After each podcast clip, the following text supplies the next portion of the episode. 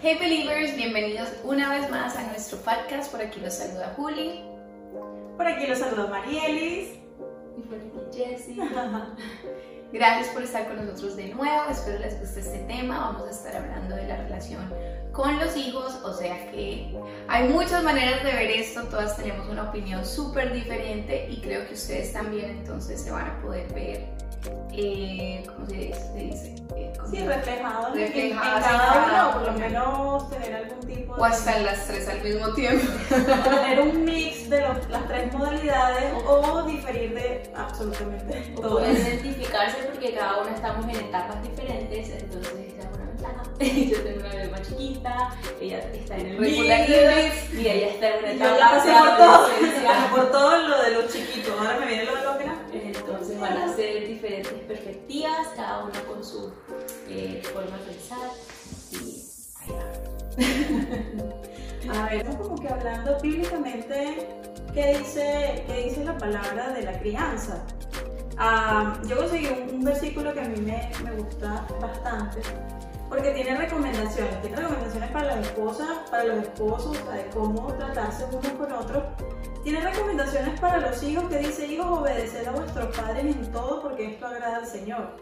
Pero tiene una para los padres que a mí me, me parece así como que. Súper importante. Y dice, padres, no exasperéis a vuestros hijos para que no se desalienten. Y me parece súper interesante es Colosenses 3, 21 eh, me parece súper interesante porque uno dice, exasperar, yo, jamás, ellos no me hacen caso, o se ponen rebeldes, pero yo no los exaspero. Ahora, ¿qué pudiéramos definir como exasperar? No es nada más diferir en algo o, llevarle la contraria o que ellos no estén de acuerdo con lo que digamos. Exasperarlos en momentos va a ser simplemente hacerlos sentir mal, hacerlo incluso sentir menos que nosotros. O sea, yo soy tu autoridad y tú me obedeces. Y eso obviamente de qué forma los exaspera, los hace sentir frustrados, de que, ok, no tengo voz, no tengo voto, nadie me escucha, nadie me entiende. Yo estoy en esa etapa de la adolescencia, nadie los entiende jamás. Y es tan importante. Entonces, pero es cierto, o sea, yo he caído en este error montones de veces. De que, ¿por qué? Porque sí. ¿Por qué? Porque, yo digo. Porque yo digo. Y si no les gusta, entonces pudiera ser que sí, que hay que ejercer la autoridad y que hay que ejercerla con firmeza.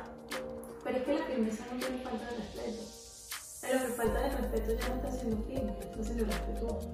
Bueno, por ahí han dicho que entre más gritas, menos autoridad tienes. Yo pienso completamente que es cierto.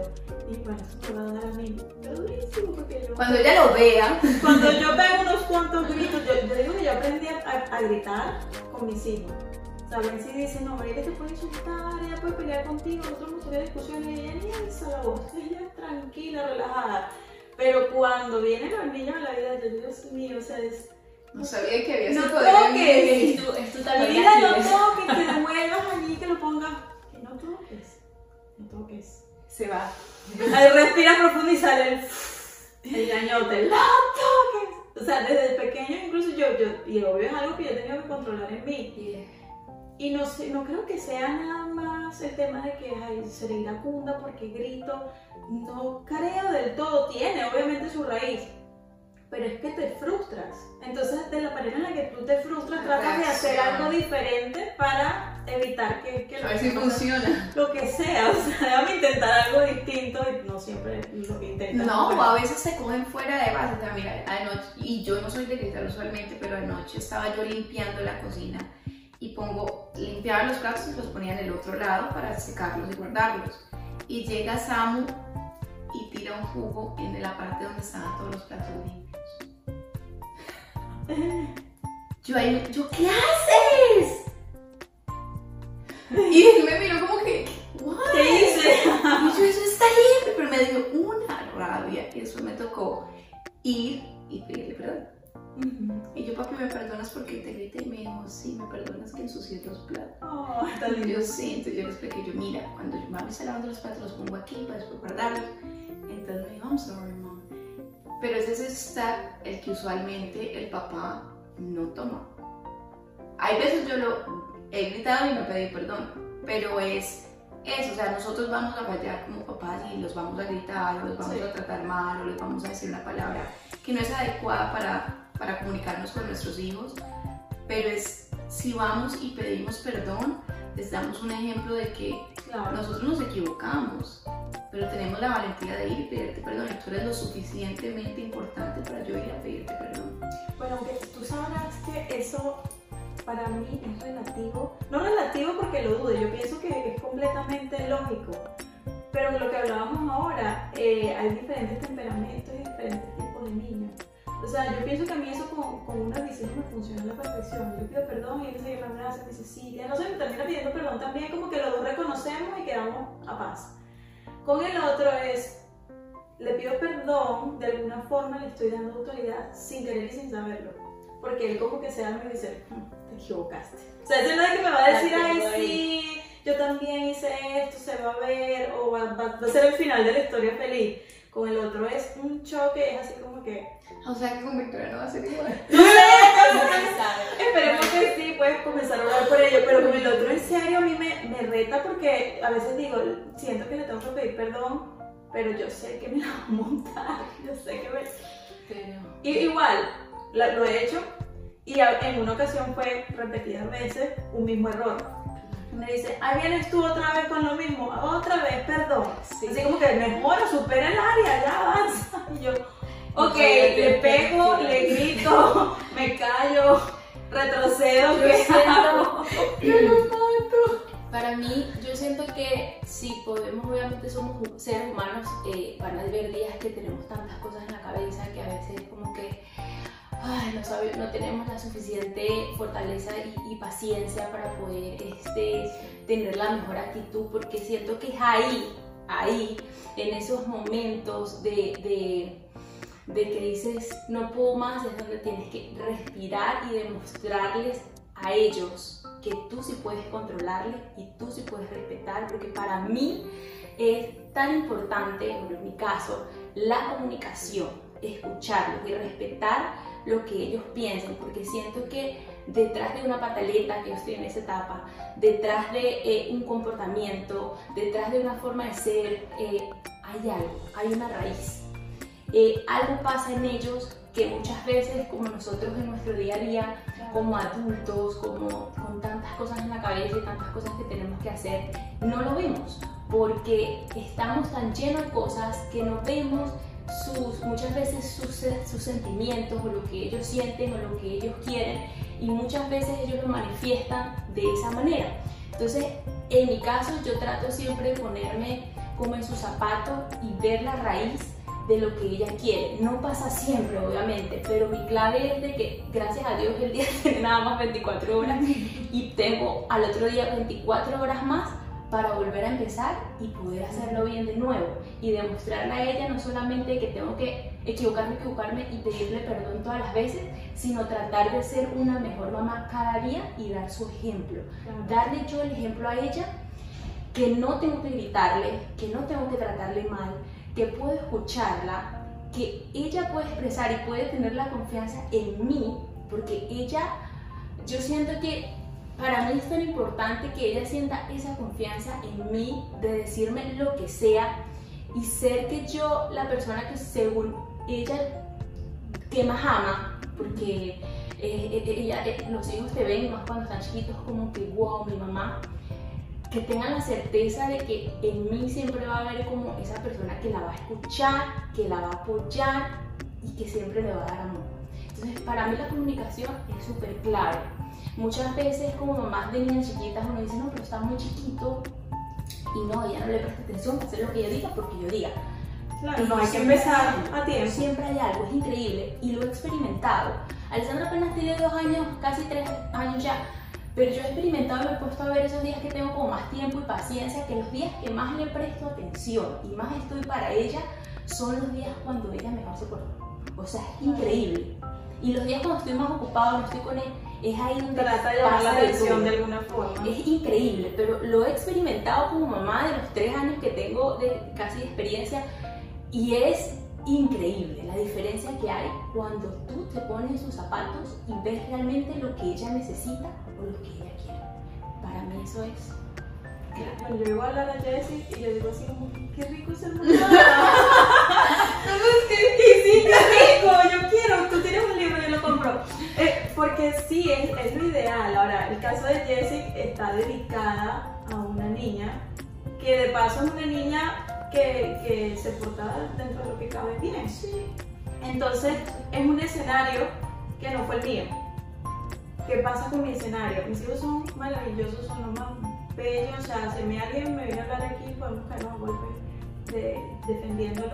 Pero, Yo lo puedo decir, pero tú no. exacto, yo, yo los insulto. tú no. Pero claro, ¿qué pasa? Yo estoy consciente de quiénes son y de cómo son, ¿ok?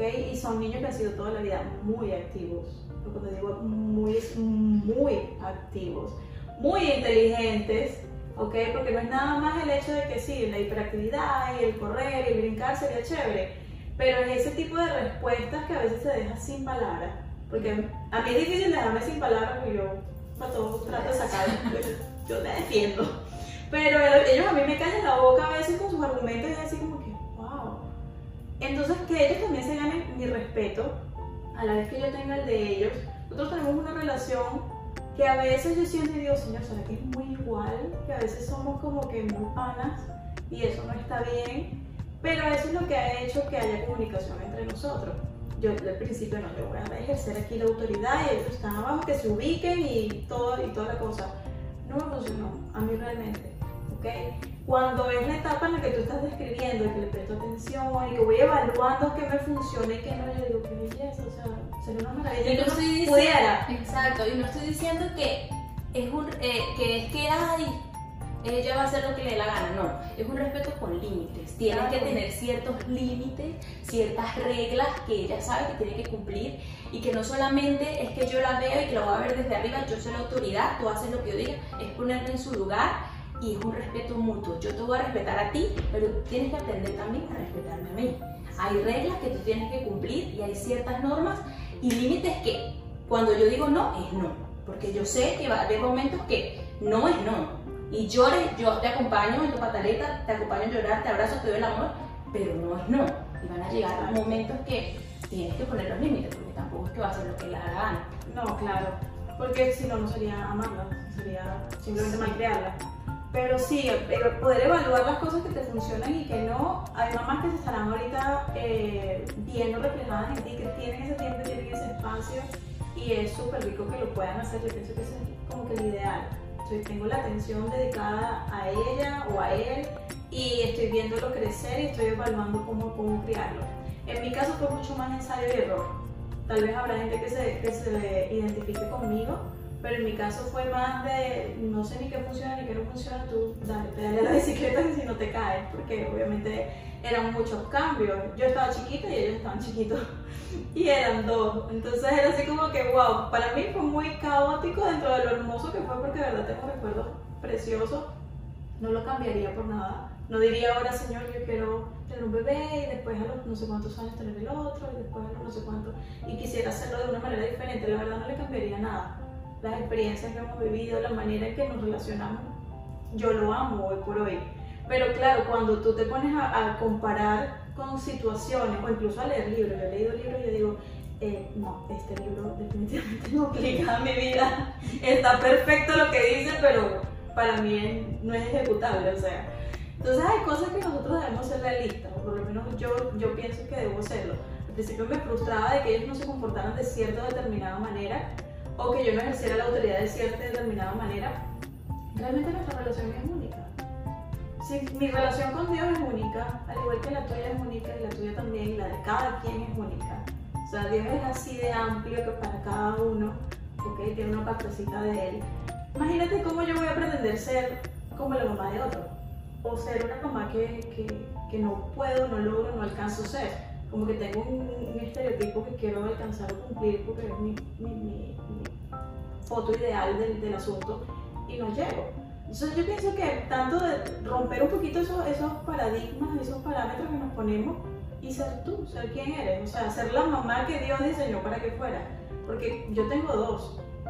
Cada uno de esos dos niños necesita una mamá distinta. Y yo Eso soy es lo que yo una. iba a decir, es diferente como tú manejas la relación con un hijo a como la manejas con Yo el soy otro. una y ellos, y ellos dos tienen necesidades distintas. Entonces Claro. toca acoplarse también a ellos, que ellos se acoplen a nosotros como papás papás. Es, es- es un tema realmente y es bien profundo, pero es hermoso si tú lo ves desde ese ángulo, es un descubrimiento, vas explorando con tus hijos, vas descubriendo y es ensayo y error. Y no es fácil, yo no quiero decir fácil, fácil, Porque, por ejemplo, a mí- complicado, he estudiado demasiado. Yo con el chiquito tenía tanto tiempo, era solo Samu, Claro. eh, entonces yo con Samu era súper didáctica. Con Samuel no pintábamos, que plastilina, que haga esto. Yo hacía cosas con Samuel todo el día, todos los días, y era mucho más juicioso. Qué bonita. Debo confesar. sí, eh, yo no sé cómo él es más juicioso con la niña. Él fue, ¿tú, ¿tú te acuerdas de Sí, Samu? sí, Tú sí. lo sentabas y ahí se quedaba. Tranquilo. Era un espectáculo, era hermoso. Ideal. De verdad, Yo no sé lo que se siente eso, realmente. Ahora, tengo a la niña y uno dice, no, la niña han comido. ¿Qué? Se tiró un mueble encima. Ay, Dios mío. Estaba pegado de la pared del mueble con tornillos. ¿Cómo hizo para despegarlo? Yo no sé, ya se tiró así. Yo no sé esa muchachita que hizo. Yo casi me muero. Son cosas que pasan en segundos. O Pero sea, sí o sea, ella es ese tipo de niña que uno no le puede quitar los ojos dos segundos. Porque ya está en el ventilador pegado. Multiplícalo por dos. Y ahora, y ahora son dos. Entonces ya no puedo sentarme a que pintemos con los deditos y armemos plastilina porque entonces el otro es, you're not spending time with me. Oh my god. Tú ya no pasas tiempo conmigo. Tú siempre estás con tu hermano, tú con, con mi hermanita. Entonces, así como que en cuanto me divido, entonces es muy diferente como yo la hablando con la niña que como la llevé con el niño. Y y en y tu caso también eran como que los dos en misma etapa. Ella está en dos etapas completamente distintas. Los Entonces, complacerlos a los dos es mucho más complicado, me imagino. Sí, yo pienso que sí, aunque, por ejemplo, yo tenía primero barriga y uno cargado. Ya después entonces el otro en coche y el otro corriendo. Y ya después los dos se soltaron a correr. Mirables. Mamás, mamás. Cuando los dos se soltaron a No, correr. es que eso debe ser súper difícil. Mira, yo te hago, yo te hago un, un ejemplo de un día en el mall para que puedas como que de verdad Un análisis. ir al baño, conocen el Dolphin Mall, tiene ese Ah. pasillo largo, esas puertas, yo estoy reencontrándome con una amiga de la infancia, nos vamos a vernos en el mall, yo con mis hijos, conocer a mis hijos, qué lindo. O sea, La foto es perfecta. bello, estupendo, un día de amigas con bebés, qué rico. Nosotros vamos saliendo del baño, ese pasillo larguísimo, yo, bueno, voy con Playa, ellos van caminando adelante, yo hablando con ella, pero pendiente de los niños, y veo que se me adelantan un poquito, y yo digo, la puerta está cerrada. Esa puerta abre con el sensor del movimiento. Cuando yo veo que la puerta empieza a abrir, ya yo empiezo a correr atrás de ellos, yo casi que amiga, chao, pero... Y cuando empiezo a correr atrás de ellos, menos mal estaba con ella y éramos dos personas, porque uno arranca para la derecha y uno arranca para la izquierda. Si hubiese estado yo sola, yo no sé ni a quién elijo, cuál busco, qué hago, quién corre más lento, o sea... Yo cuando vi aquello, yo era así como que, "Ey, ahorita me puedo reír de eso, le Claro, el corazón aquí y yo se va, corre. Menos mal ella se pegó atrás de uno y yo atrás del otro. Hubiese estado sola y yo no sé qué hago. Entonces no me los disfruto, pero no es que qué lindo lo que hacen. Ahorita sí, qué cómico, eran locos. Imagínate cómo hace esa vaina, cómo me hace esa vaina a mí, porque a mí. Ahorita es chévere, es cool y nos En reímos. ese momento lo puede En ese momento, como llegaba yo a mi casa, qué molde quinto, no quiero volver al yo no quiero mi casa Así por literal estoy yo con la, o sea, yo siempre veía a las mamás que le ponían ese maletín que es como un doble y yo, ay, qué crueldad. Y que fuera un perro. ¿Quién compró uno? Te lo juro, porque si la plata se me vuela. Sí, Es- sí, entonces. Oren por mí. Oremos, no por todas, por Por favor. todas, por todas, porque no es fácil, no es fácil. No, ser mamá es muy difícil. Es Eh, muy difícil, es- es muy difícil. Lleva mucha carga, yo creo que emocional. Sí, claro. Porque además que la mayoría aquí, de una u otra manera, tenemos cierto trabajo, somos esposas, tenemos hijos. Sí, regularmente las Y, mamás. y de verdad la mamá, en el momento que las mujeres cuando nos volvemos mamás, nos olvidamos de nosotros. Sí, sí. Entonces ya no hay esa manera de release stress. Y es difícil buscar el tiempo para eso porque entonces cuando ya se duerme, cuando ya se duermen, me baño, como, Ah, cuál de que deberías. como mientras me baño. Literal, yo, yo, por ejemplo, cuando la niña nació, habían días que yo decía, ¿cómo o me duermo? o tienes la lista al otro día, porque yo, soy- yo soy de lista, yo hago la lista de lo que voy a hacer al otro día. Y se duerme, ves la lista, no has hecho ninguna. Y no vas a hacer nada. A mí me frustraría ver una lista sin terminar yo por eso no voy. Yo la hago y ahí está. Una cosa, pero bueno, son cosas que pasan, el otro día lo haces, vas haciendo tal y así, pero wow, es, es increíble que tener la paciencia y fortaleza, o muchas veces que quieres hacer 700 cosas o, o- o no asumes que el tiempo es corto y que no vas a poder, y muchas veces como que metes esa presión, exiges, te exiges demasiado.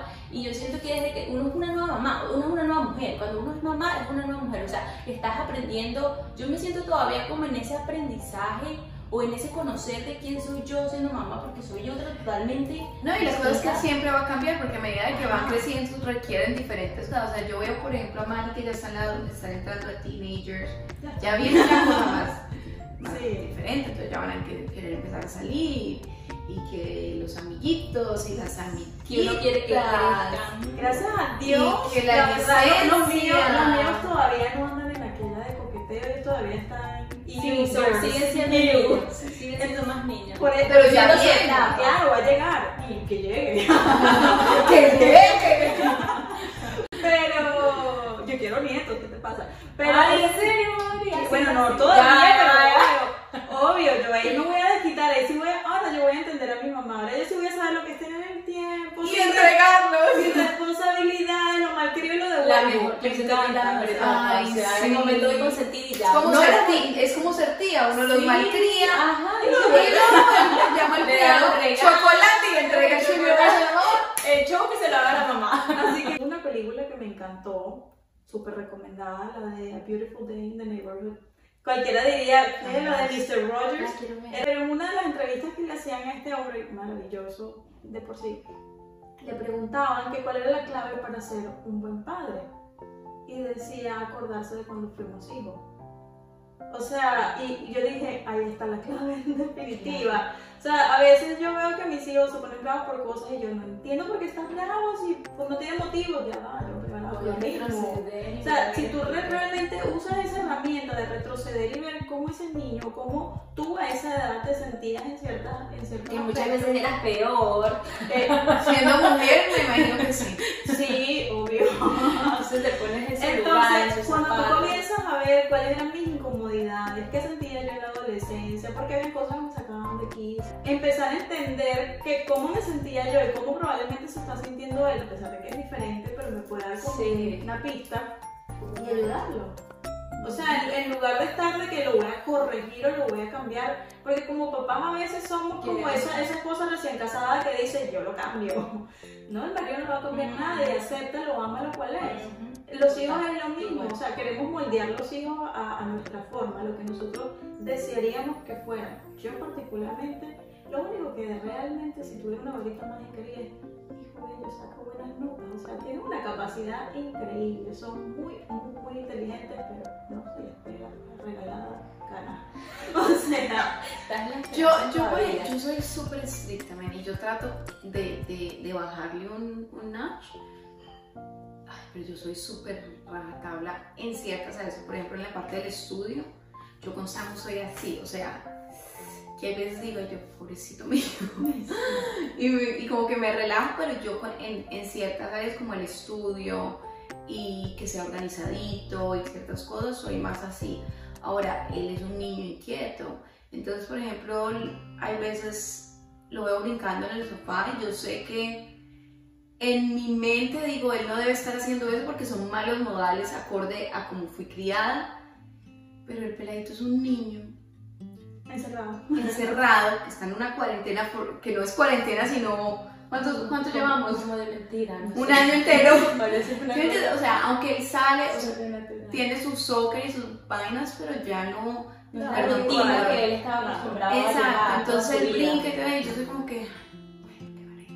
Y yo siento que también es importante, eh, como tú dices, que modales que en tu crianza que te dijeron cuando, eh, cuando tú eras niña que no debía ser. Y es ahí importante también, eh, muchas veces nosotros siendo adultos, obviamente todo es la crianza, siempre lo digo, eh, Entonces como que romper esos patrones, porque muchas veces somos lo que fueron con nosotros, cómo nos criaron siendo niños o gritaba, te gritas a tus hijos porque te gritaron, pegas porque te pegaron.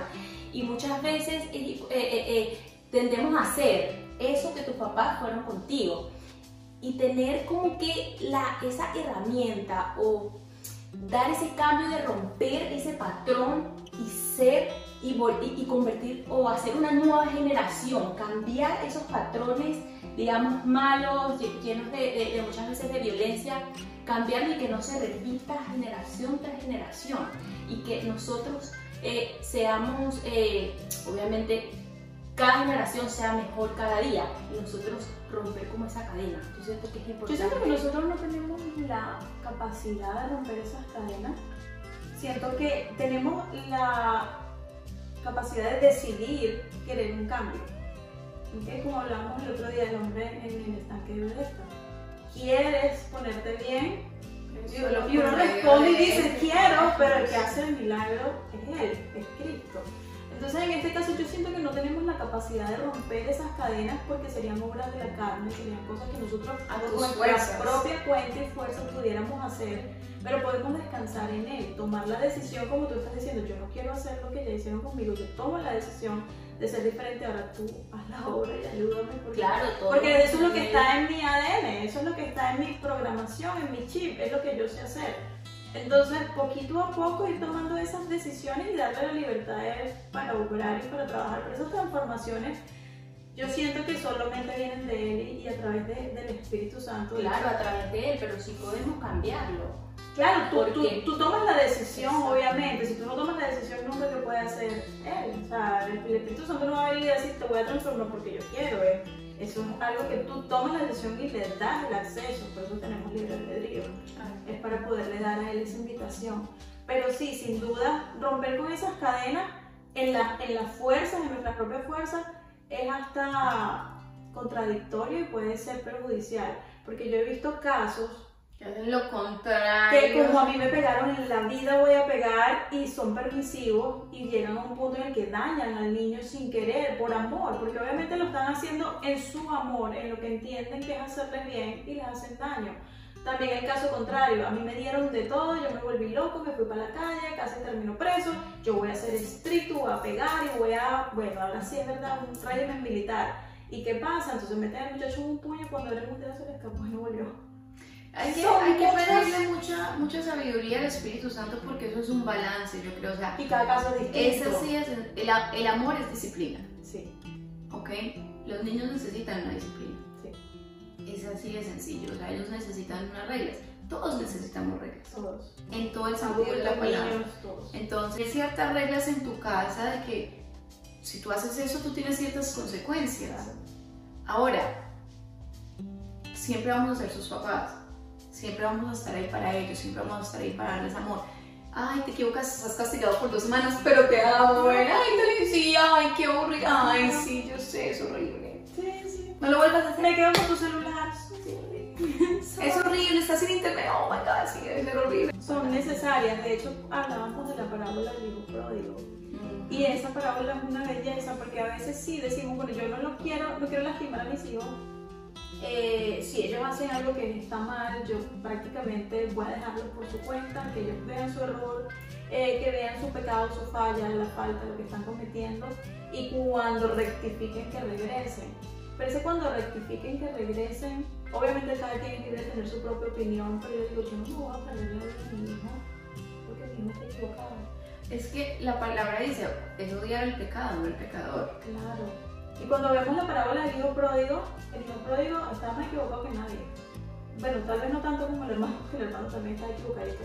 Pero, pero él estaba obviamente perdido. Lo, le entró su locura. Ahora, el papá lo tuvo que dejar ir porque decidió irse. No lo echó, no le dijo, lárgate y no regreses. Lo tuvo que dejar, sí, hay cosas que inevitablemente nosotros no vamos a poder controlar. Y ellos van a terminar haciendo lo que decidan hacer y es su vida. Y es, y es lógico también que cada quien camine sus propios pasos. ¿no? Y ellos van a cometer errores. Todos los hemos cometido y ellos no son de excepción. Ujú. Desafortunadamente, nos encantaría que no lo hicieran. Quisiéramos vivir la vida por ellos, pero no. Sí, nos encantaría que no sufrieran, por supuesto, pero nos va a tocar dejarlos sufrir y consolarlos y verlos sufrir, sí, inevitablemente. Pero yo creo que ahí entra muy importante, una parte muy importante y es, tú tienes que demostrarle a tus hijos el amor de Dios. ¿Y cómo es Dios con nosotros? Vez tras vez, welcome Él está ahí cada vez que Bueno, la embarramos, que nos alejamos, que hacemos lo contrario a lo que Él nos dice. Él no nos dice, no, es que como usted hizo eso, no Te lo dije, Bye, bye, chao, te chao. lo dije. Asuma No, eso no error. o sea, hay, hay ciertas disciplinas que se tienen que tomar, tú faltaste a eso, tienes esta consecuencia, pero yo nunca voy a echar un hijo de mi casa.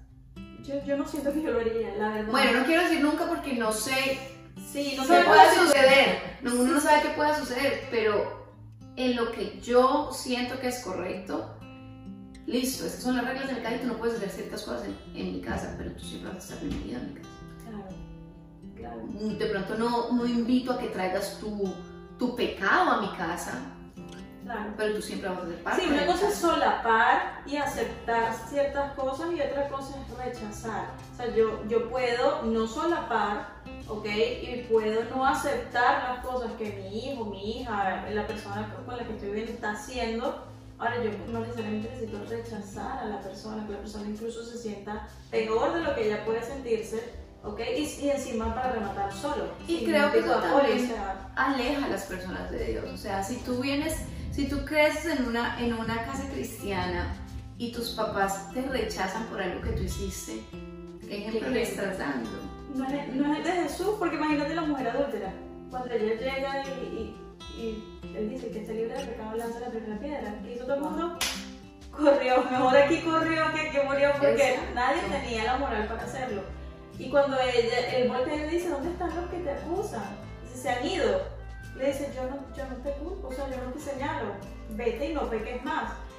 Que, o sea, esa mujer salió de ahí como flotando, aceptada, diciendo, o sea, wow, mira, mira mi error, mira lo que hice, rectificando. Ahora, cuando tú a una persona le insistes, le insistes, le insistes de que estás mal, es que eres una porquería, es que nunca vas a cambiar, es que no vas a mejorar, es que tu vida va a ser esto, va a ser aquello, lo único que hace es maldecir sobre esa persona. Y se van a poner peor. Obviamente.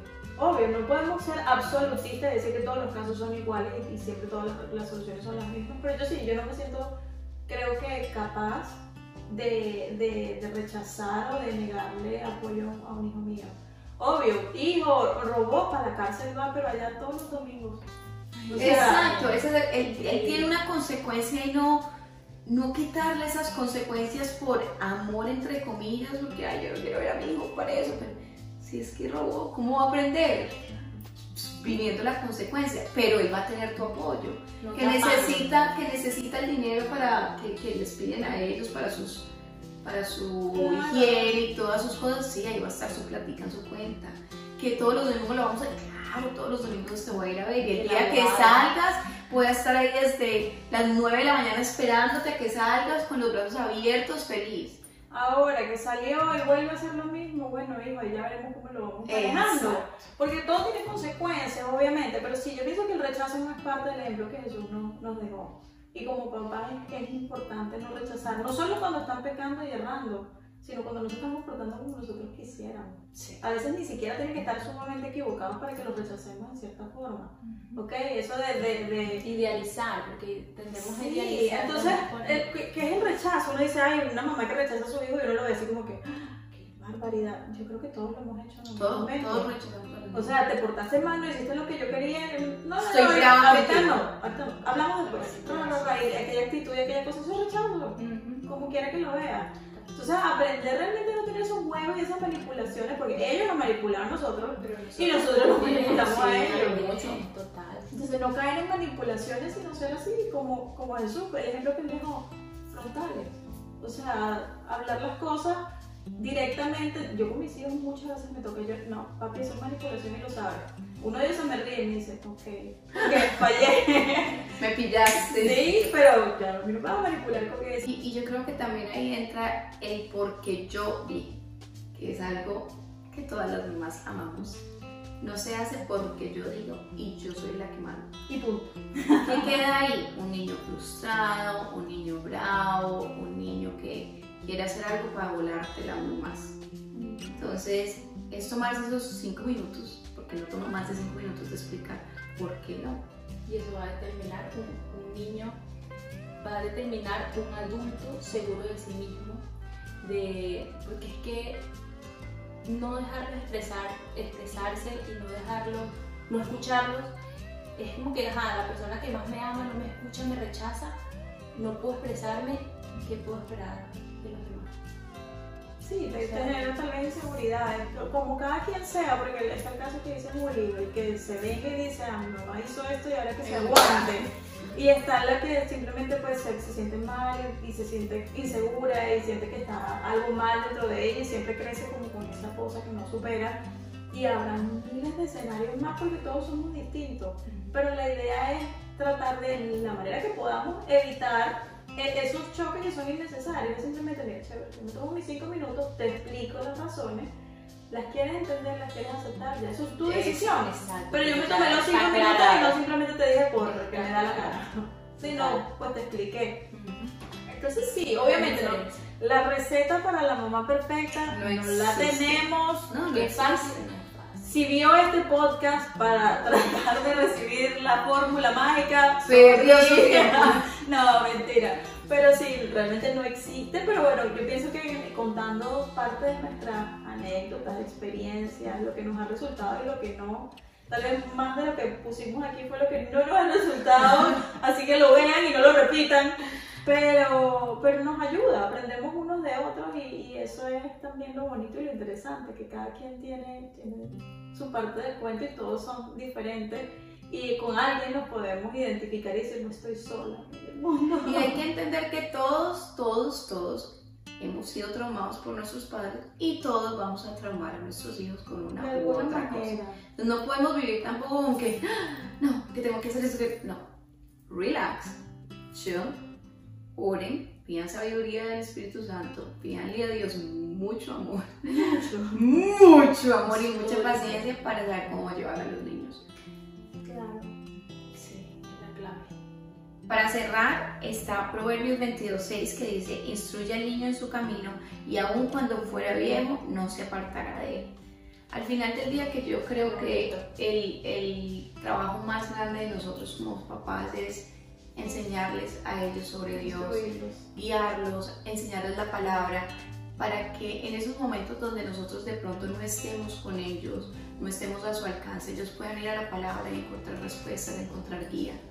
Sí. Enseñarlos a ir al Padre, porque Exacto. realmente a nosotros, uno dice siempre me va a tener. Eso no, es algo, know. eso no es algo, no es algo del todo cierto. O sea, van a haber momentos en los que no vamos a estar para ellos. No, y muchos momentos les vamos a fallar nosotros, entonces ¿a dónde quién van a ir? Exacto, ¿a quién van a recurrir? Saber que no están solos y que tienen a alguien que los ama muchísimo Y más, que es que nunca les va a fallar, que siempre va a estar ahí con su amor hermoso y misericordioso.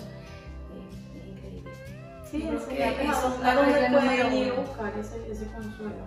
Que nosotros no somos capaces ni siquiera de darle. O sea, los hijos no Tenemos la capacidad. Sí, de hecho venderle una idea a los hijos idealizada de los padres, como que cuando a veces uno tiene una muy buena relación con los papás y pues, wow, y sembrarles eso mismo a los niños, está lindo, pero realmente el único papá wow está allá arriba. Entonces idealizar humanos siempre lleva a decepción. Lo importante es que ellos sepan quién es Que al final del día Él siempre está. Con eso cerramos, nos despedimos. Gracias por estar con nosotros, los amamos. Gracias por vernos. Eh, no olviden seguirnos en nuestras redes sociales, en Instagram, Believers con doble I al final. Y obviamente suscribirse a nuestro canal, por favor. Y nos vemos en un próximo video. Bye bye.